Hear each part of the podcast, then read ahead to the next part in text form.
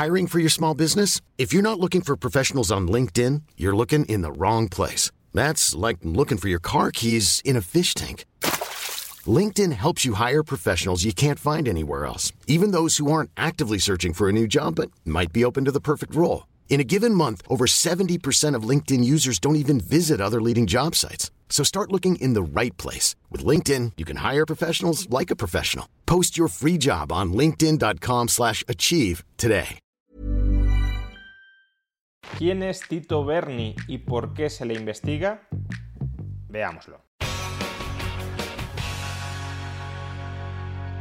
Desde hace un año, un juzgado de Santa Cruz de Tenerife, en las Islas Canarias, España, está investigando un presunto caso de corrupción al que ha denominado caso mediador.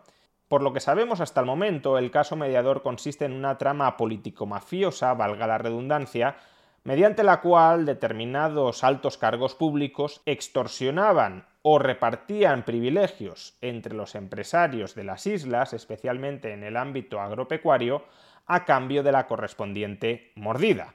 Tú me das una determinada cantidad de dinero o una determinada cantidad de servicios en especie y yo no te persigo políticamente. Tú me das una determinada cantidad de dinero o de servicios en especie y yo te recompenso con algún tipo de favor o de prebenda política. Como los políticos tienen el palo y la zanahoria, pues lo que hacen es mercadear con el palo y con la zanahoria me das dinero para que no te arree con el palo o me das dinero para que te entregue la zanahoria. Pues bien, el pasado 14 de febrero fueron detenidas varias personas dentro de esta investigación judicial conocida como caso mediador. Y entre los detenidos se hallaba el diputado del Partido Socialista Obrero Español, Juan Bernardo Fuentes Curbelo, apodado dentro del sumario del caso mediador como Tito Berni y considerado el cabecilla de la trama. Junto a Tito Berni también se detuvo a su sobrino, Taichet Fuentes, que hasta ese momento era director general de Agricultura en las Islas Canarias. ¿En qué consistía toda esta presunta trama criminal? E insisto en lo de presunta, porque todavía está siendo objeto de investigación y no hay sentencia alguna que condene a nadie.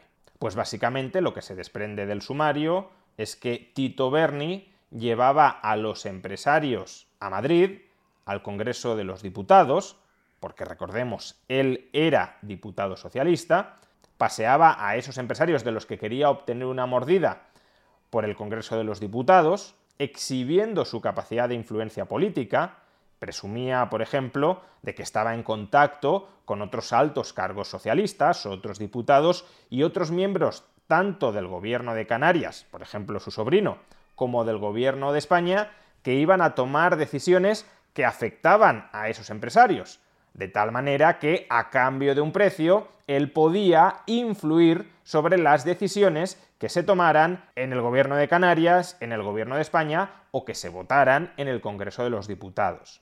¿Y cuál era el precio que reclamaba Tito Berni por sus servicios de conseguidor? Pues por un lado transferencias de 5.000 euros a una asociación que él mismo presidía, es decir, a una organización pantalla, concretamente se llamaba Asociación Deportiva Vega Tetir, y también, según lo que se desprende del sumario, había una parte de pagos en especie. ¿Y en qué consistían esos pagos en especie?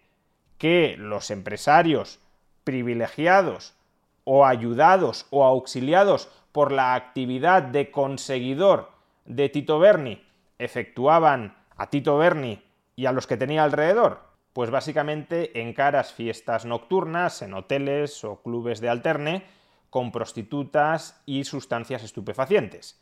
La Guardia Civil constata que en algunas de estas fiestas se llegaron a gastar más de 11.000 euros. Y todo eso, claro, lo pagaban los empresarios que esperaban conseguir algún tipo de contraprestación por parte del conseguidor Tito Berni.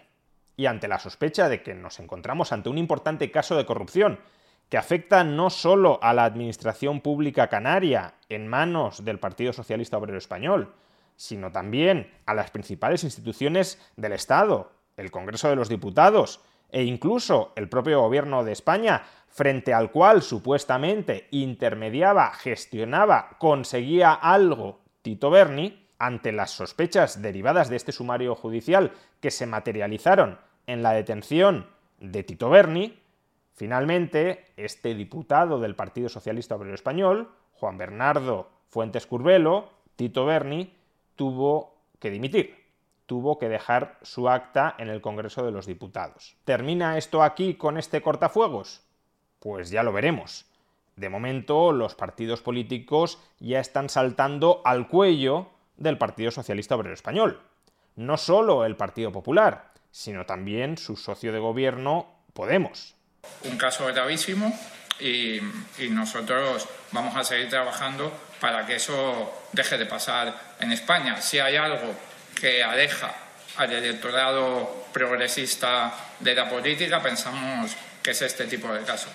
Pero es que además el empresario que ha destapado esta trama de corrupción, Marco Antonio Navarro, ha afirmado que todavía no ha salido todo, ni mucho menos, sino que hay entre 15 y 20 diputados socialistas que habrían asistido a estas fiestas financiadas por empresarios que no dejaban de ser un pago en especie a cambio de contraprestaciones corruptas. Puede que este empresario esté mintiendo. Desde luego, hasta que no se demuestre, no podemos tener la certeza de que ello sea así. Sin embargo, démonos cuenta de la magnitud potencial de este caso de corrupción. El Partido Socialista Obrero Español tiene 120 diputados, la mitad de los cuales son hombres. Por tanto, si entre 15 y 20 diputados, presumiblemente varones, acudían a estas fiestas con drogas y prostitución femenina, que eran, no lo olvidemos, la contraprestación en especie por los favores que esperaban recibir los empresarios, estamos diciendo que hasta un tercio de los diputados hombres del PSOE estarían directa o indirectamente manchados por esta trama de corrupción. Todavía es pronto, por tanto, para tener una opinión muy fundada sobre este asunto, pero los indicios que vamos conociendo, desde luego, no huelen nada bien. Y nos muestran, una vez más, que el Estado es una máquina de tráfico de influencias, es una máquina de generar corruptos, básicamente porque el Estado les otorga un enorme poder a políticos y burócratas, un enorme poder para redactar las leyes como políticos y burócratas arbitrariamente deciden redactarlas. Y en la medida en que esas leyes que políticos y burócratas tienen capacidad para redactar como ellos desean, en la medida en que esas leyes afectan a terceros, políticos y burócratas tienen un incentivo muy claro a tratar de negociar con esos terceros para que la ley se ajuste a sus necesidades o no los perjudique en exceso. Y esa negociación es un do des. Te doy una regulación más favorable, o persigo con la regulación a tus competidores para garantizarte a ti un monopolio y a cambio, ¿qué me das tú? Pues me das contraprestaciones monetarias, 5.000 euros a asociaciones pantalla por servicio prestado, o contraprestaciones en especie. Fiestas a las que presuntamente acudían hasta un tercio de los diputados varones del Partido Socialista, donde se repartía drogas y prostitución femenina. Y muchos de ustedes sacralizando al Estado y a los políticos pensando que trabajan y que velan por el interés general. Mordidas, prostitución y cocaína.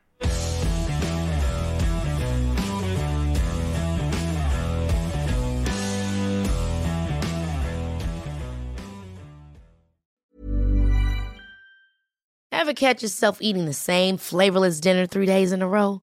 Dreaming of something better? Well, HelloFresh is your guilt-free dream come true, baby. It's me, Kiki Palmer.